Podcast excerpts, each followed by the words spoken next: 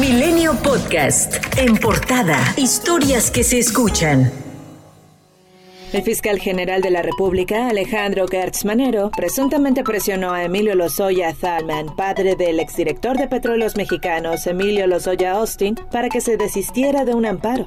Esto se desprende de una conversación telefónica que fue dada a conocer en redes sociales. Me acaban de notificar que tú y tu hijo se ampararon en contra. No, no, no, sí, pero...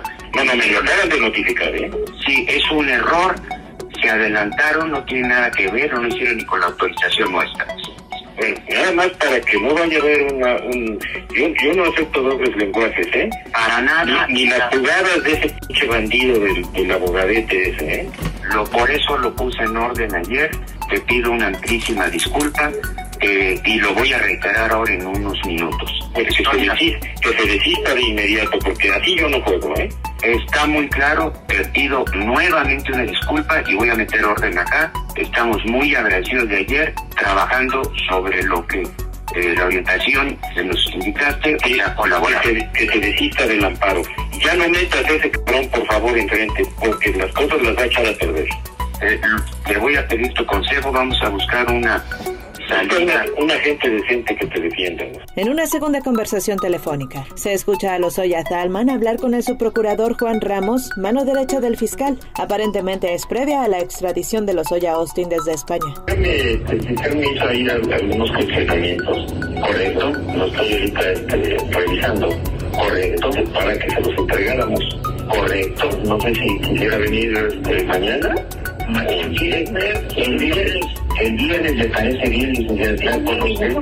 Claro, a las 11, a las 11, a las 11 ya estaremos sin falta y desde luego muy agradecido. Le comento que ya también, para que luego no nos digan en México, ya en España ya empezaron con casos de coronavirus en prisiones, mi querido. Pero ahí sin falta estaremos y a los atenderemos los cuestionamientos de inmediato, ¿verdad? En un tercer audio se escucha nuevamente a Lozoya Thalman hablar con el subprocurador Juan Ramos, en esta ocasión sobre Hilda Margarita Austin, la madre de Emilio Lozoya Austin. Fue detenida en Alemania el 24 de julio del 2019 por su presunta responsabilidad en los delitos de asociación delictuosa y operaciones con recursos de procedencia ilícita. Eh, a localizar lo que usted el de nacimiento, matrimonio, el certificado médico hablé con su cardiólogo, me lo voy a elaborar, lo tendrá máximo mañana en mañana y el comprobante de domicilio que fue lo que ordenó, ¿verdad, mi querido? Bien. Y consultarle si había ya alguna noticia cuando llegaría. Que ustedes ordenen, el señor fiscal y usted, para cancelar el boleto.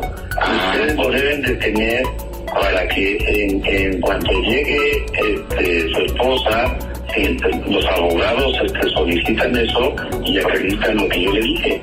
En esta conversación, Lozoya es orientado por el subprocurador para conocer cuándo llegaría Hilda a México y dónde la podrían recibir. Recordemos que esta no es la primera vez que salen a la luz audios del fiscal general de la República. El 5 de marzo se filtró el audio de una conversación entre Hertz y Juan Ramos, en el que se les escucha afirmar que tenían un acuerdo con un magistrado de la Suprema Corte para evitar que saliera de la cárcel Alejandra Cuevas, entonces acusada por el homicidio del hermano del fiscal Federico Gertz Manero. Por cierto, la Fiscalía tiene varias carpetas abiertas por espionaje ante la filtración de estos audios. Con armas de alto poder, cientos de elementos del ejército arribaron la tarde de este jueves a la comunidad de Cerocawi, Chihuahua, donde el lunes fueron asesinados los sacerdotes jesuitas Javier Campos Morales y Joaquín César Mora Salazar, así como al guía turístico Pedro Palma Gutiérrez. Los elementos forman parte del operativo de búsqueda del presunto asesino Noriel Portillo Gil, alias El Chueco, mientras que su primo César Iván Portillo fue detenido junto con otro sujeto en posesión de armas y droga. En tanto, la comunidad jesuita en México reconoció los cuerpos de los sacerdotes, mientras que Pedro Palma, guía de turistas, también fue identificado por sus familiares. Después de que Sergio Eduardo A. asesinara a ocho personas en los municipios de Zamora y Jacona, Michoacán, la Secretaría de la Defensa Nacional envió 300 soldados adicionales a la región y el presidente Andrés Manuel López Obrador reconoció que en su administración se han registrado más asesinatos que en el sexenio de Felipe Calderón. Sin embargo, dijo que al inicio de su mandato, la incidencia de homicidios estaba hasta la punta. Crítico que Calderón no hable del mal resultado de la estrategia que él implementó de 2006 a 2012 y su responsabilidad por los tratos de Genaro García Luna, secretario de Seguridad en su sexenio, con el crimen organizado. Este es el camino. Todo esto es el fruto podrido de una política de corrupción, de impunidad, que se implementó desde los tiempos de Felipe Calderón. Ricardo Monreal, coordinador de Morena en el Senado, aseguró que sí habrá cambios en la ley en materia de seguridad, pese a los señalamientos del presidente de México en no modificar la estrategia. Respeto la expresión del presidente de la República, pero el Senado va a hacer su trabajo y el trabajo del Senado es precisamente revisar la estrategia y aprobar el plan de la Guardia Nacional. No intentamos confrontarnos con el presidente, no lo vamos a hacer, pero sí es nuestra obligación constitucional la discusión, la deliberación, el enriquecimiento de los planes de seguridad y hacer propuestas viables en beneficio de la ciudadanía. Un juez federal sentenció a 29 años de prisión a José Ángel Fernández de Lara, alias El Pelón, jefe de los Zetas en Quintana Roo, quien ordenó el incendio en el bar Castillo del Mar, donde murieron ocho personas en agosto del 2010.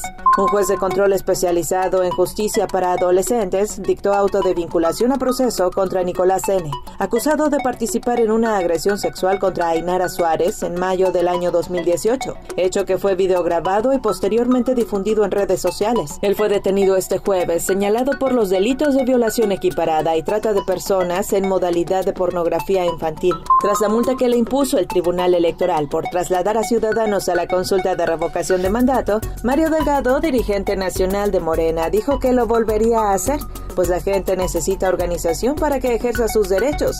Señaló que era responsabilidad del INE la instalación de casillas suficientes para que la ciudadanía acudiera con facilidad. Por cierto que el INE desechó las denuncias por supuestos actos anticipados de campaña en el evento de Morena en Toluca.